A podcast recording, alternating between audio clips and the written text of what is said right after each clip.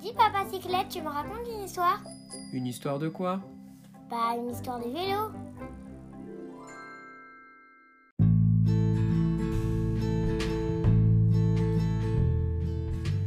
Salut à tous, bienvenue sur cette chronique qui va s'attaquer au voyage à vélo. En ces temps de pandémie où il est difficile d'anticiper de nombreux projets, celui de partir à vélo peut être une alternative à la morosité ambiante. Le but de ces podcasts sera d'évoquer une thématique pour vous permettre de vous lancer dans cette grande aventure du voyage à vélo. Tout ce que vous avez toujours voulu savoir pour partir à vélo est dans la chronique de Papa Cyclette.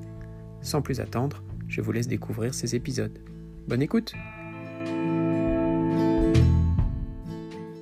Papa cyclette, épisode 2, remorque ou sacoche. C'est bien beau le vélo, mais comment transporter mes doudous et mes trésors à vélo? Voyager à vélo nécessite de transporter quelques affaires. On a tout un éventail de cyclistes. Celui qui souhaite transporter toute sa maison pour être sûr de ne rien oublier, et celui qui se contentera d'un slip pour une semaine de vélo.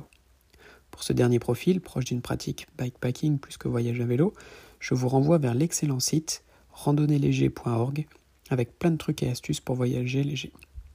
Cette chronique s'adresse plutôt à ceux qui souhaitent voyager avec un minimum de bagages et donc un minimum de confort. Bon alors, remorque ou sacoche? J'y viens, j'y viens. On va essayer de faire un état des lieux de ces deux manières de transporter tout son bazar. Commençons par la remorque. Un gros point positif est sa facilité de chargement. Elle est souvent dotée d'un grand sac étanche permettant de transporter jusqu'à 90 litres de bagages. Il existe deux systèmes principaux. Ceux qui s'attachent à la tige de selle, type remorque à Evon, et ceux qui s'attachent à l'axe de la roue arrière, type bob. Certaines remorques peuvent être suspendues, comme la Bob Ibex, si vous voyagez sur des chemins. La remorque n'apporte pas de contrainte au niveau du vélo, puisque le poids n'est pas supporté par le vélo en lui-même.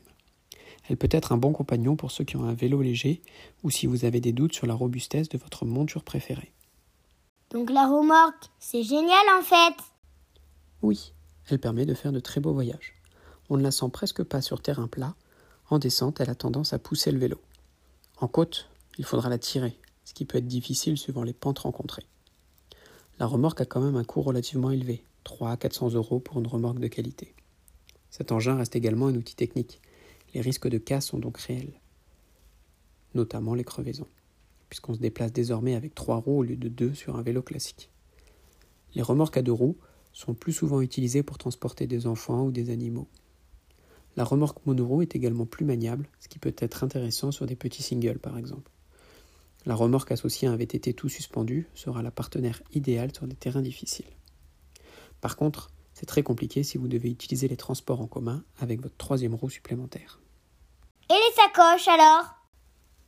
Pour les accrocher au vélo, des œillets déjà intégrés au cadre seront nécessaires pour fixer les porte-bagages. Si vous n'en possédez pas, des solutions alternatives existent néanmoins. Les sacoches permettent de répartir le poids sur l'ensemble du vélo. On peut les mettre sur la fourche grâce à un porte-bagages avant et sur l'arrière du vélo grâce à un porte-bagages arrière. Une sacoche accrochée au guidon permet de compléter la panoplie. Le vélo peut être plus facilement déséquilibré avec le poids. Il s'agira de s'exercer avant de s'élancer sur une route fréquentée. Par rapport à la remorque, les sacoches ont l'avantage de ne pas donner l'impression d'avoir un poids à tirer derrière le vélo. Avec une remorque, on peut ressentir un certain effet yo-yo derrière son vélo. Les sacoches ont fait leur preuve en équipant de nombreux voyageurs à vélo autour du monde. Un vélo solide, notamment au niveau des roues, sera nécessaire. On en trouve de différents volumes, souvent 12 litres et demi à l'avant, 20 à l'arrière. Je me permets un petit commentaire personnel. Le litrage varié des sacoches peut permettre aussi d'équilibrer les forces entre cyclistes. Je m'explique. Si un couple souhaite partir à vélo, il est facile de répartir les charges avec les sacoches. Le plus costaud pourra transporter plus de poids que son partenaire. Cela permettra d'effacer un peu les différences de niveau entre les deux voyageurs. Les sacoches permettent également de compartimenter ses affaires.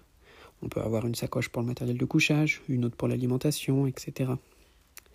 On en trouve à tous les prix. Je vous conseille néanmoins de les prendre étanches. Il n'y a rien de plus désagréable de trouver ses vêtements de rechange ou son duvet trempé après une bonne journée de vélo sous la pluie.